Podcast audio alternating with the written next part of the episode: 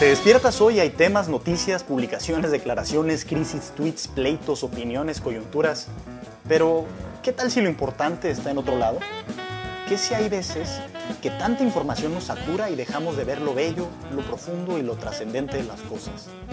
En Cultura Mínima le entramos sin miedo a lo mínimo necesario que debes de saber sobre libros, filosofía y arte para crear una mejor cultura política. Bienvenido.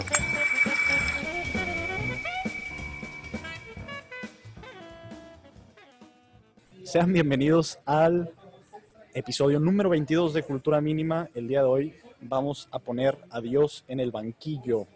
Estamos grabando esto en las calles de la ciudad de Tijuana, una ciudad que se parece un poco a la ciudad de la reseña que vamos a ver hoy, que es la ciudad de Nínive. Tijuana como ciudad eh, fronteriza, ciudad llena de problemas y de pues de alguna manera metas que tienen las personas que vienen aquí a tratar de, redimir su vida, al menos en el aspecto económico.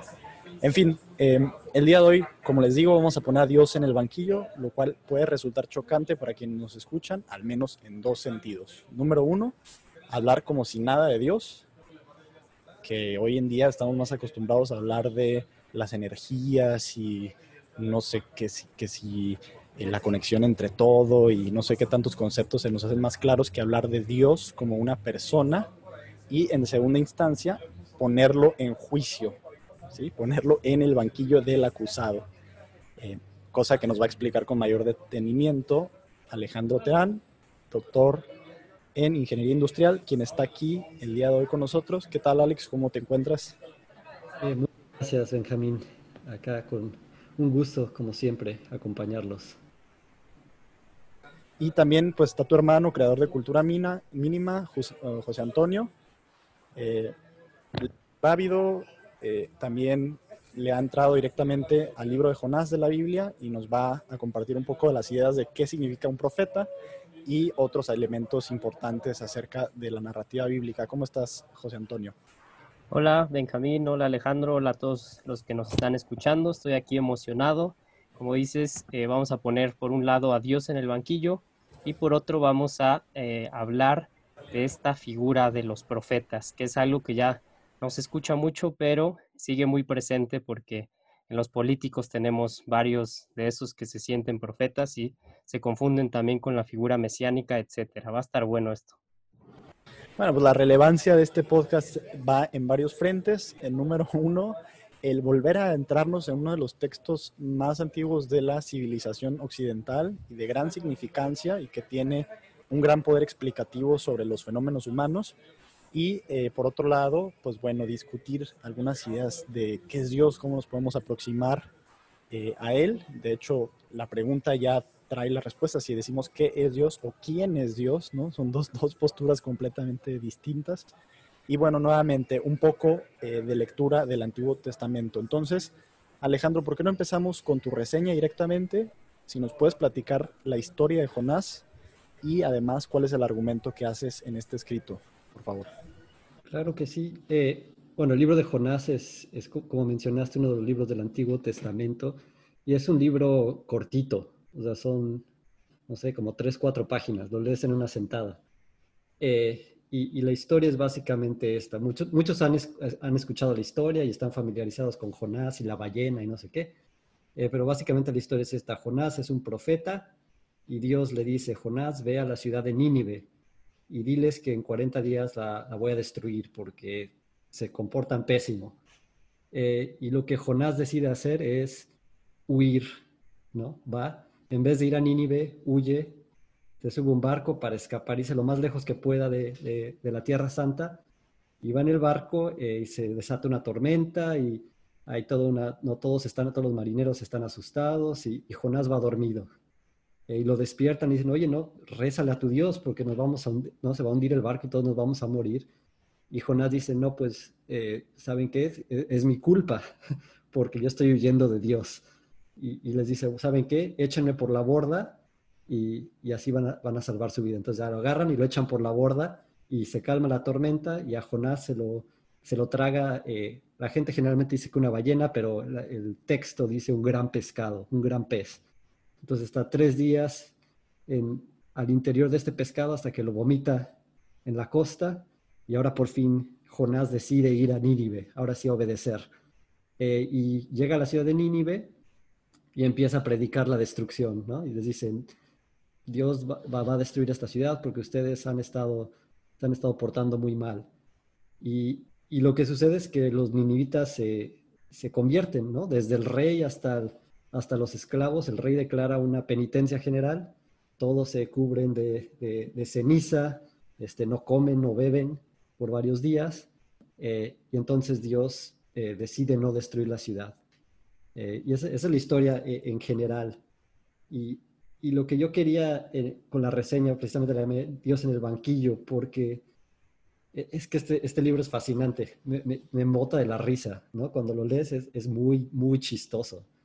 Eh, lo cual suena extraño cuando uno habla de la Biblia, ¿no? Que haya, contos, que haya cosas chistosas, pero hay cosas chistosísimas.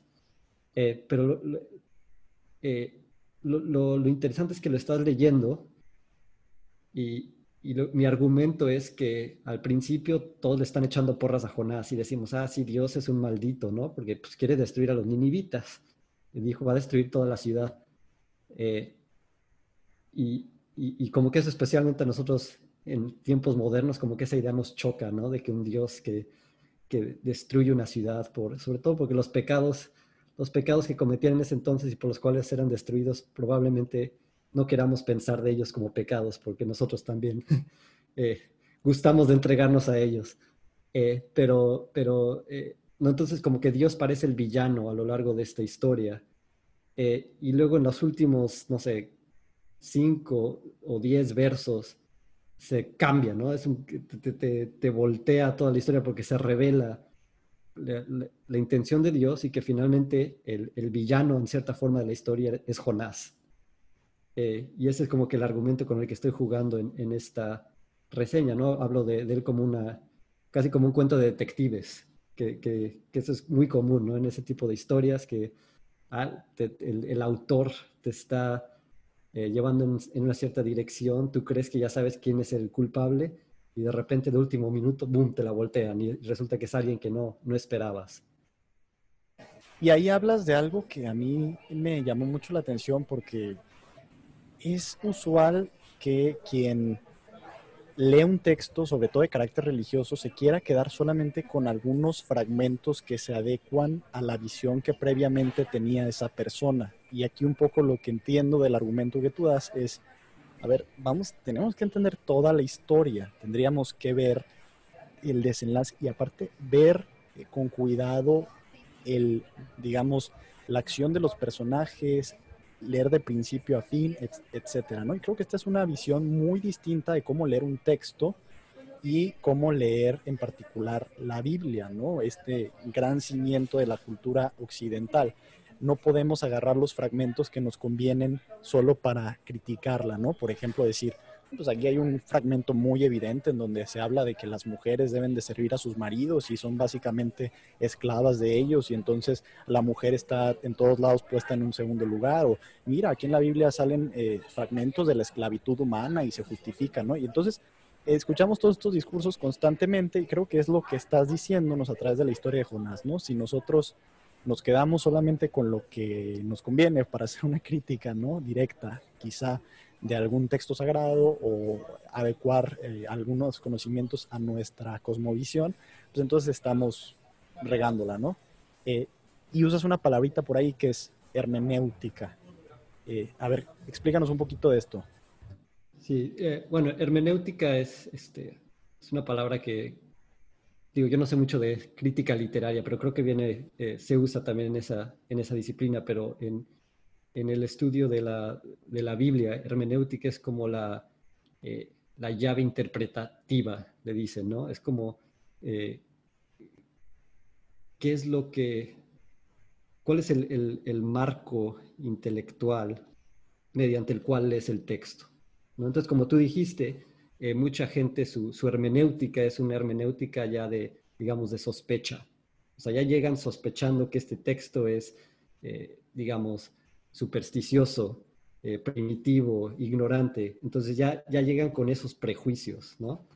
Eh, entonces el chiste es precisamente eh, tener la hermenéutica correcta para poder leer este texto. Y, nuevamente no, en este caso es particular para la Biblia, pero aplica para en general la literatura, la filosofía. O sea, uno puede llegar y, leer a cualquier filósofo, pero leerlo desde el punto de vista de otro pensador y a veces no vas a entender lo que está tratando de decir. A veces lo vas a eh, rechazar simplemente por rechazar, ¿no? Entonces no, no tienes esta visión realmente crítica tratar de entender lo que dice ahí. Y una de las cosas que menciona en la, en la reseña es que, mira, puedes leer el texto y, no, no quiere decir que tienes que creer en Dios o que tienes que creer en Jesús, la Biblia, etcétera, pero puedes leer el texto y tratar de entender lo que se estaba diciendo, lo que se está tratando eh, de revelar.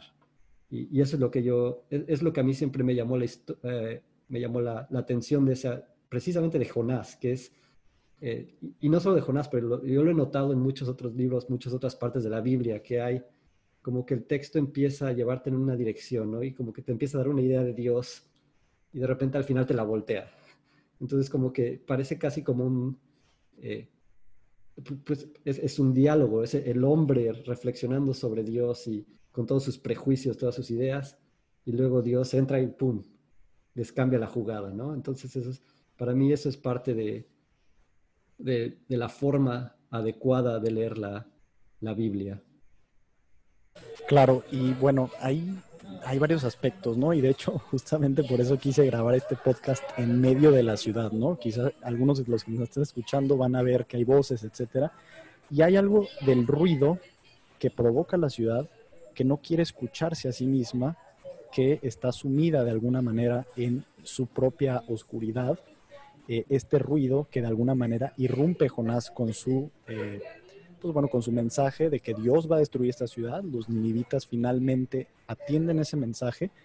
Y yo le quisiera preguntar entonces a José Antonio, a José, a ver, ¿qué? Digo, de todas maneras, a lo mejor no me vas a contestar directamente, pero voy a aprovechar de todas maneras para preguntarte, a ver, ¿qué rol ves hoy para los profetas? ¿Se acabó la época ya de los profetas? ¿Ya no hay cabida del mensaje digamos, de salvación de una ciudad que está siendo corrompida por el comportamiento de sus ciudadanos? ¿O de hecho sí hay espacio para estas nuevas voces? Ahí acierta Benjamín con, el tema al que yo quería eh, llegar eh, a partir de la reseña de Alejandro, que también abrió las puertas de muchos, muchos otros temas. Entre ellos ya abordaron el de la hermenéutica, el de la concepción de Dios, el de la Biblia, que lo hemos, eh, hemos platicado sobre eso en otros podcasts, pero eh, en esta ocasión vamos a ahondar un poco en la figura del profeta, que como, como dice Benjamín, eh, bueno, dio así como, como ciertas pistas al relacionarlo con esto de la ciudad, que en el caso del libro de Jonás es Nínive, una ciudad que está entregada a la perdición. Em, entonces, la labor del profeta es bueno, el profeta tiene una misión. Eso es algo que tenemos que eh, recalcar desde el principio. Y el profeta, si tuviéramos que hacer como una especie de eh, tipología o dar una definición, pues el profeta es una persona con una visión más allá de eh, la situación concreta, más allá de los tiempos. Esta visión puede ser un, simple análisis como intelectual o social o cultural, y también a veces eh, es sobrenatural, es decir, visiones en, el sentido eh, literal de que están viendo cosas que los demás no ven. Pero eh, lo que lo distingue de nada más ser como unos místicos que, contemplan ciertas realidades sobrenaturales es esta misión y esta labor social. Entonces, el, el libro de Jonás se lo recomiendo que lo lean, es súper cortito, son tres páginas en mi Biblia y es muy interesante porque es una narración, entonces tiene el elemento literario, tiene el elemento que menciona Alejandro en su reseña, que uno se puede aproximar como si fuera una historia de misterio en la que tienes que resolver un misterio y determinar quién es el culpable, por eso esto de Dios en el banquillo. El lector posmoderno eh, se acerca a la Biblia ya con una condena hacia la religión, hacia las creencias y hacia el personaje, llamémoslo así, de Dios. Entonces, eh, está eso también. Y em, lo curioso es el personaje de Jonás, que es un profeta que se niega a realizar su labor. Entonces, él no quiere. Y al final de la narración eh, descubrimos por qué, que es también lo que resalta eh, Alejandro en la reseña, pero eso también nos puede servir para diferenciar a los profetas del Antiguo Testamento y el Nuevo Testamento, que ahorita haré una historia así súper breve, de otras concepciones actuales que tenemos de profeta, porque la palabra la conocemos, todo el mundo la, conoce, y eh, ahí vemos dos cosas, creo yo, en eh, la idea actual de profeta. Por un lado, una banalización, porque si, hablamos de profeta nada más pensamos como en alguien que adivina el futuro y eh, nos viene a la mente Nostradamus, por ejemplo, que cuando yo era niño me acuerdo que decían que las Torres Gemelas habían sido, eh, el, 11 de septiembre había sido profetizado por Nostradamus, que escribió que unos pájaros de metal y no sé qué, la banalización por un lado de eh, una mera adivinación. Y por otro, el em, una exaltación ya no sana de ciertos personajes que se atribuyen, a ellos mismos esta visión más allá de todos los demás y en el fondo no es más que egolatría y engaño. Y algunas figuras prototípicas que, pueden servir para, para, ver a lo que me refiero es eh, Charles Manson, el asesino este en, los 60 que sigue en, prisión, creo, todavía sigue ahí, ya tiene una suástica en su frente ahí grabada, que em, también se eh, atribuyó como este, este criterio para determinar que la sociedad estaba en decadencia y eh, adoptaron letras de los Beatles y acabaron pues finalmente en una locura y en asesinatos, homicidios, todo eso. Y en esa época también hay una figura eh, muy curiosa de la cultura popular que usaba eh, estas como, como tintes proféticos, él más enfocado a, ideas de chamanismo, que es Jim Morrison. Todo el mundo conocerá al vocalista de los Doors, que él a través de sus letras, de su poesía, de su, de su música, también se sentía como un profeta que realizaba esta labor de em, esta labor social de condenar. Pero entonces, eh, nada más así ya que vemos eh, cómo se puede eh, distorsionar la idea del profeta, pues resalta la noción antigua, que es otra vez, el profeta es llamado por alguien, es decir, no es nada más egolatría, tiene una misión y esa misión lo lleva a predicar o a amenazar, a condenar en busca de que la gente se convierta. Entonces, eso también nos sirve como para distinguir eh, de em, concepciones actuales. Y si quieren, ah, ahí, ahí les dejo porque, bueno, quería mencionar ahorita una pintura que nos va a servir para eh, hablar de varias figuras proféticas a lo largo de los tiempos, incluso de eh, esta idea como de adivinación en los griegos. Pero ahí no sé si tengas alguna pregunta, Benjamín. Pues bueno, la radical diferencia que hay entre el profeta Jonás y los profetas bíblicos de los ejemplos que mencionas, ¿no? Que son una locura total. Eh, de, hecho, pues sí, gente desenfrenada totalmente y eh, que lamentablemente en nuestra época se vinculan justamente con todas estas nociones de lo religioso como si fueran temas de extremismo meramente. Pero a, mí me gustaría saber un poco más, eh, esto se lo pregunto a Alejandro, eh, sobre la relación que puede existir entre, eh, digamos, estos enviados y las sociedades que los reciben. Es decir, entiendo yo que ya al día de hoy no es común eh, que concibamos que una persona salga y nos empieza a decir que tenemos que cambiar. Hemos visto todos a estas personas fuera del metro, ¿no? Que, que, dicen que te arrepientas y que cambies tu manera de vivir, etcétera. Hay incluso algunas alusiones, recuerdo yo mucho el juego de Age of Empires, el de, em, creo que, no me acuerdo cómo se llamaba, pero era el que iba de, principio a fin, que empezabas básicamente en la edad de piedra y terminabas en la edad eh, así súper desarrollada con aviones y todo. Y cuando estabas en esa edad, en la edad súper desarrollada, había algunos figuritas que salían como, como sin casas, como homeless, que traían unos cartelones que decían el final está cerca, ¿no? The end is near. Entonces es una cosa que vemos eh, en, la cultura popular, etcétera. Pero, digamos, no, no quizá poetas contemporáneos, profetas eh, contemporáneos, eh, Alejandro, sino los profetas eh, del Antiguo Testamento y su relación quizá con la civilización actual y la época actual. ¿Crees que esas críticas siguen teniendo vigencia? Si sí, ¿de qué manera? sí, sí, sí. Yo, yo creo que es, es, por eso es fascinante leer, por ejemplo, los libros de los profetas en la Biblia, porque muchos de los muchas de las críticas que hacen de su sociedad eh, son válidas para nosotros hoy en día, ¿no? Y eh, desde, no solo, no solo en el aspecto de, digamos, de, de, lo que hoy llamaríamos moral, sino también, por ejemplo, es, fascinante ver este, la crítica que hacen muchos de los profetas a la forma en que los hebreos de la época trataban a los pobres, trataban a los extranjeros, como eh, ¿no? De, los condenan, dicen, no, tú vas al templo y traes todas estas ofrendas al templo, pero no le das, no, no le pagas lo justo a tus, este, a tus trabajadores, ¿no? Entonces Dios rechaza tu, tu ofrenda. Hay, hay, pasajes eh, que son, eh, que, que, podrías oírlos hoy en día y dirías, es un extremista, ¿no? Izquierda o de derecha, lo que quieras, pero son, son posiciones muy fuertes, ¿no? Y, y, que existían entonces y que son tan válidas hoy en día.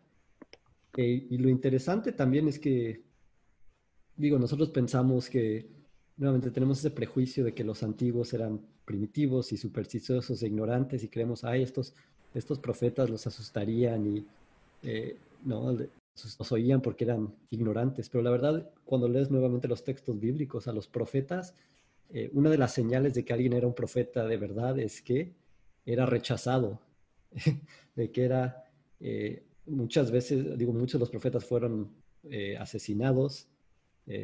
uno que, que, todo su libro, de hecho tiene un libro que se llama Las Lamentaciones, ¿no? En la Biblia, es del profeta Jeremías, que todo, todo, todo su libro es una queja tras otra, porque de lo mal que lo tratan, de que lo, en un momento dado este, Jerusalén está sitiada y como, como él está predicando que, que Dios ha anunciado que Jerusalén va a ser, va, eh, a ser derrotada, lo echan en un pozo, ¿no? Eh, siempre está aprisionado, los están persiguiendo, siempre van... Eh, entonces son figuras que, que aún en, esa época eran rechazadas, ¿no? Digo, y esa es una de las partes chistosas de, de Jonás, ¿no? Y esa es parte de la, de la ironía de la historia, ¿no? Que Jonás va a Nínive, Nínive era la capital de Asiria, Asiria era el enemigo histórico de Israel. Y, va, eh, y, mientras los israelitas habían rechazado a todos sus profetas, Jonás va a Nínive y ahí lo aceptan, ¿no? Aceptan su proclamación. Entonces, eso, eh, ¿no? Eso para un lector judío de la época, eh, pues le, iba a doler, ¿no? y esa, es la intención del texto, es, picar, ¿no? Es provocar al, lector judío de la época a ver, a, tener este nuevo entendimiento, en este caso de la misericordia de Dios, que se extiende incluso a los enemigos de Israel. Eh, y eso es algo que quizá nosotros como lectores eh, modernos eh, no lo notamos, ¿no? Ese tipo de, de pasajes que son, pues van, te digo, van, es, es, está buscando picar, ¿no? Incitar algo en el lector. entonces los, los profetas de Alex. la antigüedad son así. Pero, otro elemento interesante y que yo veo que es eh, Dios elige al profeta Jonás, un Dios que es omnisciente, es decir, que sabe todo, sabiendo que esta persona no va a querer hacer su misión al principio. Es otro elemento extraño, no sé qué piensas de ese. Sí, es, es, es fascinante, ¿no? Y, como mencionó José, lo, interesante de los profetas, ya, vemos los profetas eh, verdaderos, digo, puede ser del, Antiguo Testamento, Nuevo Testamento, no niego que pueda haber profetas de otras, en otras religiones, o, ¿no? Pero creo que una, eh, uno de los aspectos es no solo esa misión, o, es la misión, pero el de estar enviado en una misión quiere decir que fuiste llamado en primer lugar, ¿no? Y, creo que muchos de en, muchos de los profetas se ve ese, que, que, es un llamado, que ellos no lo estaban buscando, ¿no? No estaban, no querían ser el centro de la atención, no eran ególatras, como mencionó José, ¿no? Hay el profeta, creo que es creo que es Miqueas, no me acuerdo, hay otro profeta que era, era, era un pastor, ¿no? Era pastor, estaba en su, en el campo con sus ovejas y de repente lo mandan a predicar a, y, todos los demás profetas de la corte, ¿no? Se burlan de él, le dicen, ¿tú qué? Tú vete a cuidar tus ovejas, ¿tú qué, qué haces aquí, no? Eh, y ese es, ese, es, ese es, un aspecto también muy interesante de esta idea del profeta auténtico, es que es, es enviado. Eh, porque nuevamente, como mencioné, son perseguidos, son atacados. Eh, no creo que haya nadie que haga eso voluntariamente, ¿no? que voluntariamente se ofrezca. Y, y eso también nos distingue, me parece, de muchos, eh, no, solo de figuras proféticas de la, eh, de, la, época contemporánea, sino ahora, ahora estamos rodeados de, de futurólogos, ¿no? Así cualquiera que, que, sale y hace predicciones sobre no, la inteligencia artificial o esto y lo otro y la tecnología, ¿no? Eh, eso, eso me parece que ahí, ahí es, hay más este carácter de, de golatría y de querer, este, pues de, de vanidad, digamos, que, que no, uno no ve en los profetas. Ahí eh, déjenme entrar, ¿va? Eh, ahí destaca Alejandro algunos elementos que van relacionados con la figura profética, que una de ellas es el rechazo. Entonces, eh, como mencionó en el Antiguo Testamento, el que es como el, el, caso paradigmático de esto es Jeremías. Ustedes lean Jeremías y van a ver que le pasó de todo. Como dice, lo, lo tiraron en un pozo, todo el mundo lo trataba mal. Entonces vemos lamentaciones reales de los profetas que dicen, esta misión eh, no la quiero, o sea, y, no me siento capaz, como, como dijo Benjamín, eh, eh, destacando esta noción de que Dios omnisciente y todopoderoso elige a personas que son de lo peor para profetizar. Entonces, por ahí eso, y ahora sí, para los que nos están escuchando, eh, una pintura que puede servir para darnos así como un panorama muy padre de, esta idea también del profetismo, tan en el Antiguo Testamento como en el Nuevo, e incluso en la cultura griega, es eh, un retablo que pintaron los hermanos Van Eyck, estos holandeses, en el siglo XV, se llama el políptico de Gante. Es decir, no es un tríptico, es un políptico, tiene varios paneles, se abre, se cierra, está impresionante esta, esta pintura y en la parte de arriba vemos eh, cuatro figuras proféticas. Dos hombres, que son uno que mencionó Alejandro, que es Miqueas, y el otro, no me acuerdo quién es, creo que es Ezequiel, y también salen dos mujeres, que son dos sibilas, como se le conoce ya en la cultura griega, que según esto eh, profetizaron la venida de Jesucristo, del Mesías. Entonces, ellos están arriba, estas cuatro figuras, en el centro está eh, un, Cristo majestático o pantocrátor, como se le conoce, y de un lado está la Virgen y del otro Juan el Bautista. Estas tres figuras así eh, juntas se les conoce como deesis y lo interesante es que en Juan Bautista, que aparece en el Nuevo Testamento, como que eh, se le considera el último de los profetas. Él es el que anuncia a Jesucristo. Entonces, eso está ahí abajo, el panel principal, de hecho, eh, el que le da nombre a veces a este políptico se llama la adoración del Cordero Místico, que está muy padre porque resume también toda la concepción judio-cristiana, el fin de los tiempos, etc. Y por ahí también aparece eh, un poeta eh, latino que algunos cristianos interpretaron como que estaba prediciendo la venida, sí se dice prediciendo, sí, ¿verdad? prediciendo la venida de eh, Jesucristo en las églogas, que es este, el que dirige también a, eh, a, Dante en el infierno, Virgilio. Entonces, en todas las culturas existe esta idea de adivinación, pero eh, la figura del profeta en el Antiguo Testamento tiene, repito, esta implicación de lo social, de ir a transformar la sociedad a partir de lo que él ve. Entonces, él ve más allá de los tiempos y por eso entra en contradicción con los tiempos y por eso es perseguido. Pero eh, le recomiendo que le echen un ojo a los libros proféticos, que como eh, mencioné en el podcast del rey Salomón, el Antiguo Testamento se divide en cinco a grandes rasgos, el Pentateuco, los libros históricos, los sapienciales, los poéticos y los proféticos. En estos está el de Jonás y eh, vean, por ejemplo, uno de los más importantes, que es Ezequiel, les voy a leer un pasaje eh, para, que, para que se empapen como de estas imágenes y esta idea de lo que representa ser un profeta, que otra vez es Dios el que lo elige. Entonces le dice, y tú, hijo de hombre, no les tengas miedo ni a ellos ni a lo que digan. No temas, aunque te rodeen amenazantes y te veas sentado sobre escorpiones. No tengas miedo de lo que digan ni te asustes de ellos, porque son una casa rebelde. Les comunicarás mis palabras, escuchen o no escuchen, porque son una casa rebelde. Y vean esta implicación ahorita de eh, cómo el profeta es alguien que eh, por su vocación está llamado a proclamar con su palabra las cosas. Le dice Dios, abre la boca y come lo que te voy a dar. Yo miré, vi una mano tendida hacia mí que sostenía un libro enrollado. Lo desenrolló ante mí. Estaba escrito por el anverso y por el reverso. Había escrito lamentaciones, gemidos y ayes. Y me dijo, Hijo de hombre, come lo que se te ofrece. Come este rollo y ve luego hablar a la casa de Israel. Yo abrí mi boca y él me hizo comer el rollo. Y me dijo, Hijo de hombre, aliméntate y sáciate de este rollo que yo te doy. Lo comí y fue en mi boca dulce como la miel. Entonces, se fijan cómo literalmente el profeta se come este rollo que representa la, palabra de Dios de alguna manera. Y me gusta que sí dice que le, supo dulce como la miel. Otro, eh, una especie como de oxímoron o paradoja que vemos, por ejemplo, en Jeremías, el profeta súper perseguido, que eh, tiene unos versos famosísimos que dicen, me sedujiste, le está hablando a Dios, y me dejé seducir.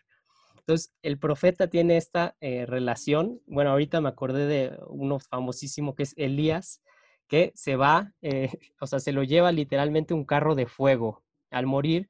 Y se dice en el Apocalipsis, aparece el libro de Juan, que cuando Elías regrese en ese carro de fuego también va a ser el fin del mundo. Entonces, Em, en este eh, regreso a lo del políptico, vemos eh, tanto civilas como profetas del Antiguo Testamento, como Juan Bautista, que es el que inaugura como los tiempos modernos al anunciar a Jesucristo, y en la tradición cristiana hay muchos otros eh, personas o muchas otras personas con esta vocación profética. Y yo quisiera resaltar nada más algo ahorita que, que pues está de moda todo esto de género y todo eso. En el, en el políptico de Gante vemos dos profetisas o sibilas y en, en, el, en el Nuevo Testamento es, hay una profetisa también que reconoce a Jesucristo como el Mesías a, cuando lo llevan a la presentación en el templo, que es una profetisa llamada Ana, junto con Simeón. Y ya en la Iglesia Católica vemos a lo largo de los tiempos muchas mujeres con el don profético de visión.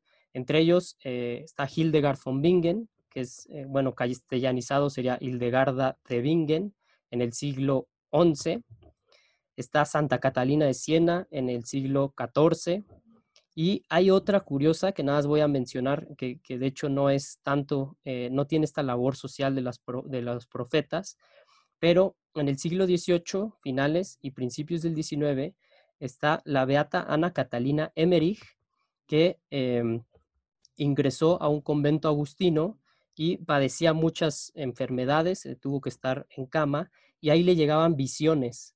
Y basado en estas visiones, Mel Gibson escribió la película de eh, La Pasión de Cristo.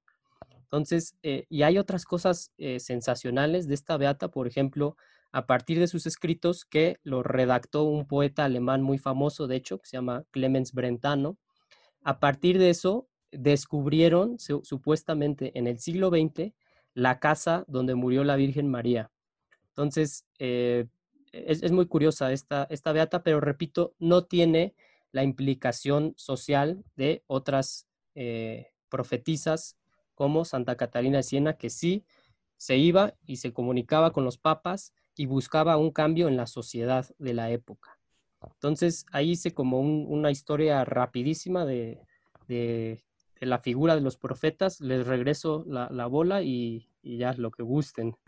¿Cómo ves, Alex, esto que acaba de decir tu hermano? Eh, no, no, no, estoy de acuerdo y, ahorita que mencionó el políptico, eh, también me recordó otra conocidísima obra de, arte donde se ven las sibilas y los profetas, es en la capilla Sixtina, donde Miguel Ángel, de hecho, si mal no recuerdo, es en las columnas de la capilla están este, escudos de los profetas, pero también están, eh, creo que eran las cuatro civilas de la antigüedad, algo así, no me acuerdo.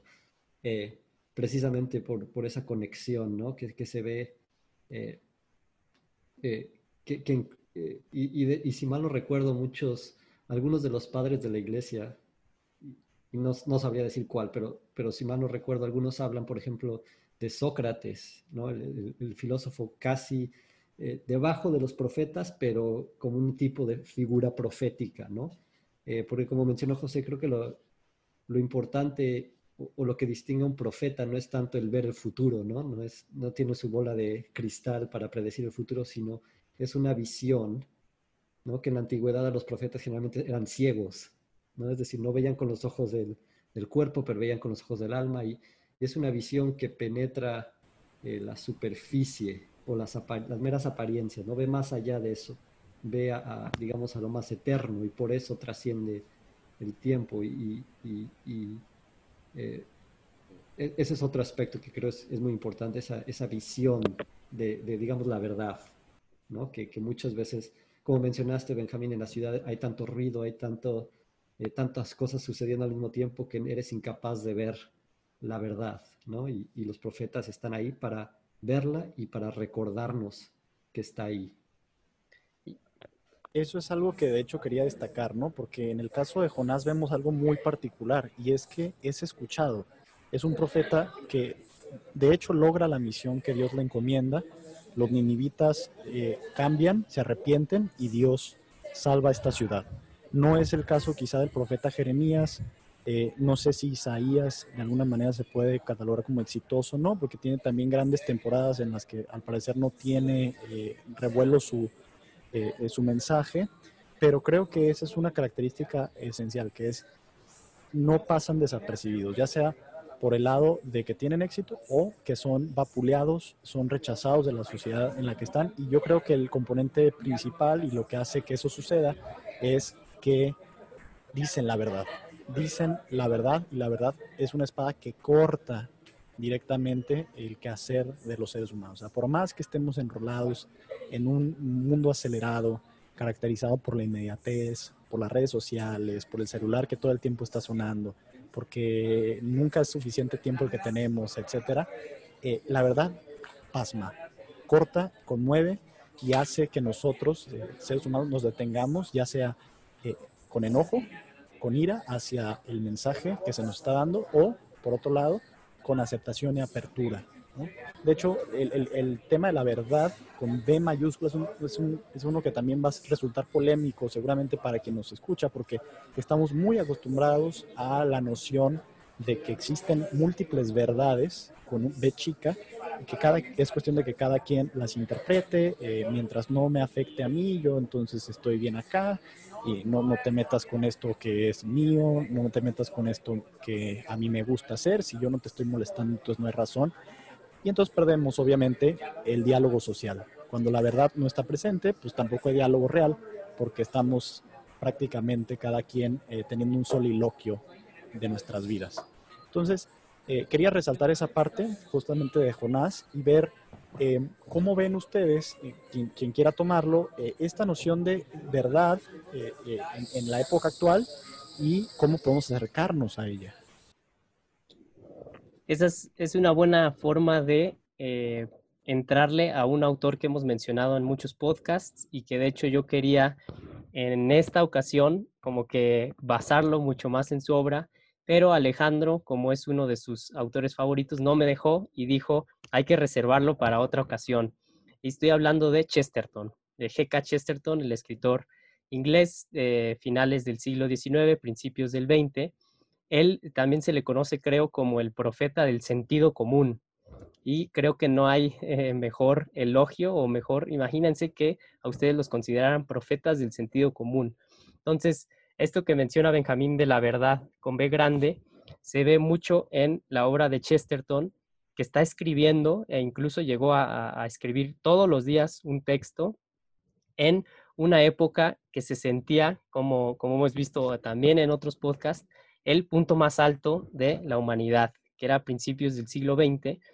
Y les recomiendo mucho que lean un libro suyo que tiene de ensayos que se llama eh, Herejes, Heretics, Y en, al final de ese hay un pasaje muy famoso que mucha gente cita en, la actualidad, lo he visto en Twitter, que justo dice em, que, en, nuestra época, es decir, a principios del siglo XX, ahorita ya estamos todavía, eh, eh, ya, pasar, ya pasó un siglo, en estas épocas se va a discutir o incluso se llegará a los golpes por cuestiones tan sencillas como el color del pasto, como las verdades que la humanidad sabe, que, que, puede contemplar y que conoce a través de su razón, pero que por tanta ideología, por tanto fanatismo, por tanto este, eh, intolerancia que en Chesterton eh, usa la palabra en inglés, que no hay una traducción como tal para español, que es eh, bigotry, que sabemos que en la actualidad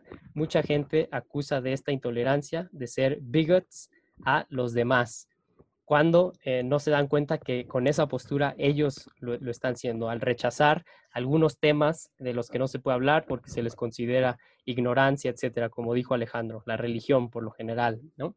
Entonces, Chesterton encarna eh, eh, la figura de un profeta en la actualidad que denuncia todo. Entonces, en ese libro de herejes vemos que habla de varios autores súper famosos de la época, como Rudyard Kipling, George Bernard Shaw, H.G. Wells, este escritor que todo el mundo conoce por La máquina del tiempo, El hombre invisible. Y lo que hace Chesterton es precisamente contrastar la verdad con B eh, mayúscula con las verdades de la época. Entonces, en Chesterton vemos la figura profética, pero quizá lo reservaremos para otra ocasión, entrarle de lleno a, él. Entonces, eh, pues yo creo que yo con eso eh, me, conformo. Con haber, haberles dado como una historia eh, breve de la idea de los profetas en el Antiguo Testamento, en el Nuevo Testamento, en culturas griegas, profetas modernos y entre ellos eh, eh, recalcar otra vez y, e invitarlos a que lean la obra de Chesterton en estos tiempos que están tan locos y que creo que necesitarían de un profeta que se animara a alzar la voz contra pues, la estupidez y la intolerancia. Sí, no, digo yo, no voy a decir mucho de Chesterton porque me puedo estar aquí toda la noche, ¿no? Eh, y, es interesante también eh, que, precisamente porque él se vuelve visionario, digamos, de la verdad, eh, muchos de sus textos que escribió en mil, no sé, 1910 son, los puedes leer hoy y te están hablando de la realidad que estamos viviendo, ¿no? Que, que en su época quizá esos problemas estaban apenas empezando a a germinar, ¿no? Todavía no, no, permeaban toda la cultura, eh, pero hoy en día ya se han extendido a todos lados. Entonces, eso es algo fascinante de, de, Chesterton. Eh, pero a mí me gustaría también regresar a esa idea de que estamos hablando de la verdad.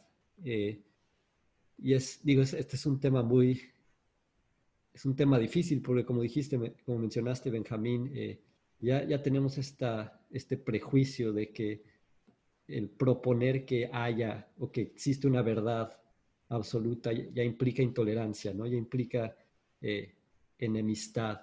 Y es, es, fascinante porque la idea de, antes de la era moderna, la verdad se consideraba eh, un factor de unidad, ¿no? O sea, precisamente pensemos en cualquier otro, digo, dejemos de lado temas morales que son de mucha controversia, pero por ejemplo, la, la verdad matemática, ¿no? O sea, el hecho de que todos podamos reconocer la verdad que uno más uno es igual a dos, es algo que nos une, no solo con nuestros contemporáneos, sino con, con Pitágoras, ¿no? con gente de Grecia antigua, con gente de la India. E, esa, es una idea, es, esa verdad, por pequeña e insignificante que parezca, nos une, ¿no? Y con, con mayor razón, verdades mucho más trascendentes eh, son realmente unitivas. Cuando realmente eh, uno es, eh, me gusta a mí una, una frase de, de, que era, de, no me acuerdo si ya era papa, pero de Benedicto XVI, que dice que no es tanto que poseamos la verdad, sino la verdad la que nos posee a nosotros, ¿no? Entonces creo que es la actitud que se debe tener hacia la verdad, que es algo que está más allá de nosotros, eh, es más grande que nosotros, a la cual nos podemos entregar. Y, el hecho de entregarte nuevamente como con los profetas, ¿no? Es, es, un, es, una vocación, es un llamado, no es algo que yo controle, no es algo que yo imponga eh, o que yo decida, es algo que te es dado. Y, me parece que la verdad es, por, ahí es realmente el, camino de regreso a, que se, habla, se pueda hablar de verdad en, la sociedad.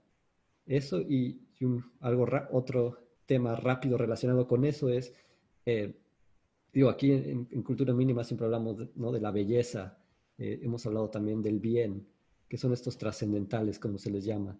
Eh, y lo que pasa es que cuando pierdes uno, cuando pierdes la verdad, necesariamente vas a perder la belleza, necesariamente vas a perder el bien. y, y, todo va a quedar reducido, como, como dijiste Benjamín, si todo tiene su verdad, todo queda reducido a mero conflicto de intereses, a mera lucha de poder, ¿no? ¿Qué, es lo que vemos en, la política? Se ha, degenerado en mera lucha de poder, porque ya no puede haber, no puede haber diálogo verdadero si no se reconoce que existe una verdad, un bien que nos trasciende y que por tanto puede unirnos. Eh, entonces, estos son temas eh, que a veces parecen muy abstractos, a veces parece como que están debrayando, pero tienen una aplicación concreta en nuestra vida diaria, ¿no? O sea, en, lo, que estamos viviendo en nuestras sociedades y lo que les tocará ver a, nuestros hijos. Ahí puedo aprovechar. No más, te quedaste con las ganas. Adelante. Sí, ya tal vez para, para cerrar mi intervención, ahorita que Alejandro habló como de lucha de poder, pues es un concepto que nos remite necesariamente a alguien que también se quiso alzar como profeta en el siglo XX, en las mismas épocas que, Chesterton. Y Chesterton tiene un texto muy chistoso. Em, ¿cómo, se llama ahorita Alejandro? A ver si nos dice, pero es como el del superhombre, el que, que una visita al superhombre o... Este, how, I Met the Superman, ¿Cómo, cómo conocí al superhombre, creo que. Cómo conocí al superhombre de Chesterton, eh, burlándose de las ideas de Nietzsche, que tiene esta figura profética también en Zaratustra. Entonces, en, Así hablaba Zaratustra vemos como el, contrario a la idea eh, profética de Chesterton en eh, esta noción de el superhombre. Entonces vemos a un Zaratustra que sale de una cueva después de 10 años y eh, según esto lo hace como por amor, pero bueno, los invito obviamente a que, a que lo lean, pero en Nietzsche podemos ver el contraste de Chesterton. Hay dos, dos figuras proféticas en los albores de la modernidad, principios del siglo XX, que eh, pues tienen posturas muy diferentes. Perfecto. Bueno, pues entonces los invitamos, como siempre, a leer los textos que se han mencionado en este podcast y además a ir a la reseña directamente que escribe Alejandro. Vale la pena esa reflexión concreta que aquí hemos desglosado un poco más. Yo debo de confesar que estoy impactado, impactado totalmente de que pues no me ha rodeado la gente, o sea, nadie me ha reconocido. Yo creo que me vine a un muy buen lugar porque ya sería para que ahorita pues firme autógrafos y todo mientras el podcast se filma. Entonces, gratamente sorprendido aquí en, medio de la ciudad de Tijuana, guion Nínive. Entonces, pues les doy las gracias a los dos eh, por haber participado en este podcast y bueno, pues los invitamos también a ir directamente a la lectura del el Antiguo Testamento y otros más textos. Síganos en minimonecesario.mx y hasta la próxima.